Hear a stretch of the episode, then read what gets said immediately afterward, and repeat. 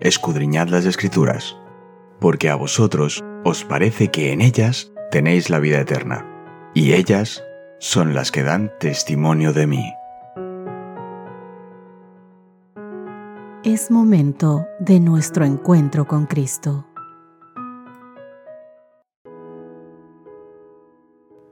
Hola, hola, ¿qué tal queridos amigos? Un abrazo fuerte para todos ustedes, qué gusto. Que el Señor nos permita encontrarnos una ocasión más en nuestro estudio diario de la Biblia. En esta ocasión vamos a ver el título Un cambio de ropa dramático. Nuestro texto base que dirige todo nuestro estudio en esta semana lo encontramos en Efesios capítulo 4, versos 22 al 24. Acerca de la pasada manera de vivir, despójense del hombre viejo, viciado por sus deseos engañosos. Renueven la actitud de su mente y vístanse del nuevo hombre, creado para ser semejante a Dios en justicia y en santidad de la verdad. Al volver a contar la historia de la conversión de su audiencia, ¿qué idea central les está transmitiendo Pablo? Vamos a buscar en nuestras Biblias Efesios capítulo 4 versos 20 al 24. Prestemos mucha atención a lo que el Señor nos habla a través de su santa palabra. Dice, Mas vosotros no habéis aprendido así de Cristo. Si en verdad le habéis oído y habéis sido por él enseñados, conforme a la verdad que está en Jesús. En cuanto a la pasada manera de vivir, despojaos del viejo hombre que está viciado conforme a los deseos engañosos, y renovaos en el espíritu de vuestra mente, y vestíos del nuevo hombre creado según Dios en la justicia y santidad de la verdad. Luego de describir su existencia anterior como gentiles, Pablo no dice ustedes no han aprendido así de Cristo, en cambio, señala ustedes no han aprendido así de Cristo. Efesios capítulo 4, verso 20. Veamos lo que dice con respecto a su existencia anterior en Efesios capítulo 4, versos 17 al 19. Esto pues digo y requiero en el Señor, que ya no andéis como los otros gentiles que andan en la vanidad de su mente, teniendo el entendimiento entenebrecido, ajenos de la vida de Dios por la ignorancia que en ellos hay, por la dureza de su corazón los cuales, después que perdieron toda sensibilidad, se entregaron a la lascivia para cometer con avidez toda clase de impureza. Queridos amigos, al notar que los destinatarios lo oyeron, es decir, a Cristo, y fueron enseñados en él, como dice el verso 21, o por él, Pablo aboga además por la adopción de una vida moldeada por Cristo con la expresión conforme a la verdad que está en Jesús. Verso 21 de Efesios capítulo 4. Y es que para Pablo, queridos, llegar a la fe apunta a una conexión personal con Cristo, una conexión tan vívida y tan real que puede describirse como aprender a Cristo. Reconocemos que el Jesús resucitado y exaltado está vivo y está presente con nosotros. Sus enseñanzas y su ejemplo nos moldean y somos leales a Él como nuestro Señor. Abrimos nuestra vida a su guía, a su dirección activa, y esto lo hace mediante el Espíritu y mediante su palabra. Por eso es importante, mis queridos amigos, que día a día tomemos un espacio, un espacio personal para poder estudiar y analizar la palabra del Señor. Porque a través del estudio de su palabra es la carta de amor que Dios te dejó para que aprendas. Y al aprender, el Espíritu de Dios se moverá en tu corazón para llevarte hacia la verdad, porque Él es quien nos convence de juicio y de verdad. Entonces, continuando, Pablo nos dice que adoptar una vida moldeada por Cristo requiere tres procesos que Él expresa con imágenes de vestimenta, ¿vale? La primera sería despojarse o alejarse de la antigua forma de vivir. Esto lo dice en el verso 22. La segunda es experimentar una renovación interior, verso 23. Y la tercera es vestirse del nuevo modelo divino de vida, el verso 24. La metáfora de Pablo refleja el uso de la ropa en el Antiguo Testamento como símbolo de la pecaminosidad. Y para esto, para entender esto, vamos a ver algunos ejemplos que también nos pone, por ejemplo, el libro de Salmos en el capítulo 73, el verso 6, donde dice, Por tanto la soberbia los corona, se cubren de vestido de violencia. Hablando de la ropa, también Zacarías, capítulo 3, versos 3 al 4, dice, y Josué estaba vestido de vestiduras viles.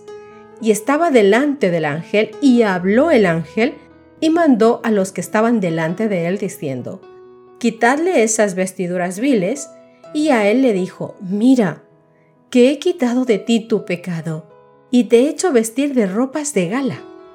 Malaquías capítulo 2, verso 16 también añade, Porque Jehová Dios de Israel ha dicho que Él aborrece el repudio, y al que cubre de iniquidad su vestido, dijo Jehová de los ejércitos. Guardaos pues en vuestro espíritu y no seáis desleales. Y también hay ejemplos de la salvación, por ejemplo, Isaías capítulo 61, verso 10. En gran manera me gozaré en Jehová, mi alma se alegra en mi Dios, porque me vistió con vestiduras de salvación me rodeó de manto de justicia, como a novio me atavió y como a novia adornada con sus joyas. Ezequiel capítulo 16, verso 8 nos añade otro ejemplo.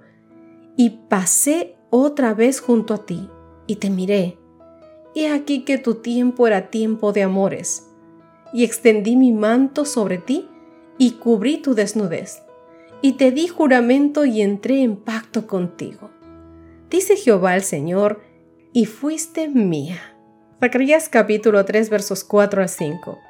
Y habló el ángel y mandó a los que estaban delante de él diciendo, Quitadle esas vestiduras viles, y a él le dijo, Mira, que he quitado de ti tu pecado, y te he hecho vestir de ropas de gala.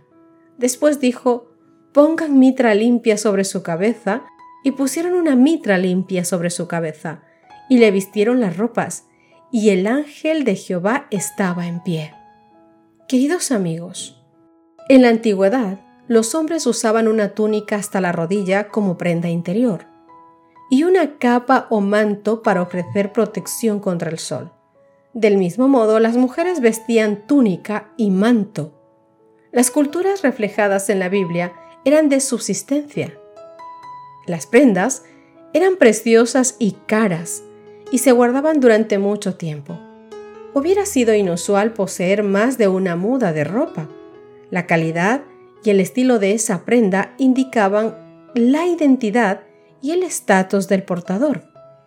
Cambiarse de ropa, cambiar una muda de ropa por otra, era un acontecimiento inusual e importante, no algo insignificante como en muchas culturas en la actualidad o ahora mismo nosotros.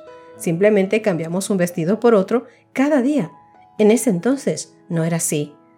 Pablo imagina que el cambio de vida es tan notorio como lo hubiera sido cambiarse de ropa en este contexto del siglo I.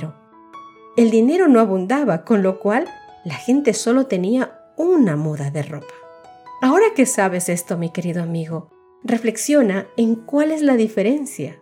La diferencia crucial entre aprender de Cristo y aprender a conocer a Cristo. Sabes, en el nombre del Señor Jesús y bajo su autoridad, el apóstol está amonestando a sus hermanos que después de haber hecho profesión del Evangelio, no deberían conducirse como lo hacían los gentiles, sino que debían mostrar por medio de su comportamiento diario que habían convertido su corazón, es decir, de lo que siempre hablamos de un cristianismo práctico, no un cristianismo nominal que solamente nos ponga el nombre de tal o cual religión, sino una verdadera conversión, una que se vea a través de nuestra mirada, de nuestros actos, de nuestra voz, de las palabras que decimos y sobre todo de cómo vivimos. En cuanto a la pasada manera de vivir, dice él, despojaos del viejo hombre que está viciado conforme a los deseos engañosos y renovaos en el espíritu de vuestra mente, dice, y vestíos del nuevo hombre, creado según Dios en la justicia y santidad de la verdad. En un tiempo estábamos corruptos, degradados y esclavizados por las pasiones lascivas, endrogados por los opios del mundo, ciegos, confundidos y engañados por las tretas de Satanás. Ahora, queridos amigos, por la gracia de Dios, fuimos enseñados en la verdad, tal como lo es en Jesús. Y tiene que haber un cambio decidido en nuestras vidas y en nuestro carácter. La gracia de Dios obra por la renovación para transformar la vida. No basta un mero cambio externo para ponernos en armonía con Dios. Eso puede engañar quizás a un que otro humano, pero al Señor no. Hay muchos que tratan de reformarse corrigiendo este mal hábito o aquel otro y esperan de este modo llegar a ser cristianos. Pero querido amigo, no nos engañemos. Estamos comenzando por mal lugar. No podemos empezar a hacer la casa por el tejado. Nuestra obra comienza con el corazón. El Señor es lo único que te pide. Dame, hijo mío, tu corazón.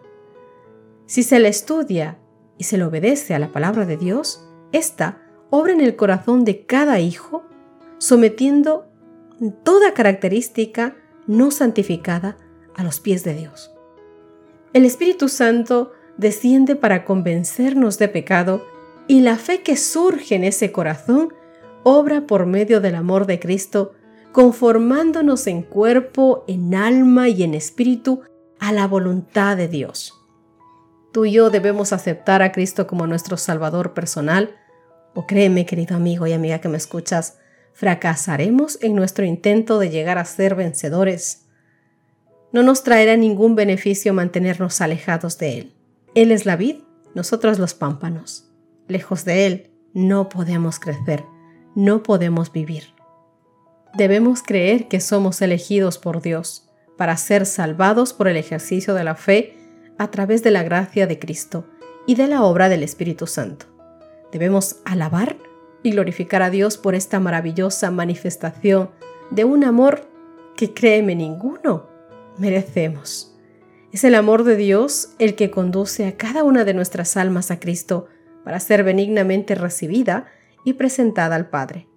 Mediante la obra del Espíritu se renueva la relación divina entre Dios y el pecador, porque el Padre dice, yo seré Dios para ellos y ellos serán para mí hijos ejerce el amor perdonador hacia nosotros y derrama en nosotros su gozo. Ellos serán para mí un tesoro peculiar, dice, porque este pueblo a quien yo he formado por mí mismo manifestará mi alabanza.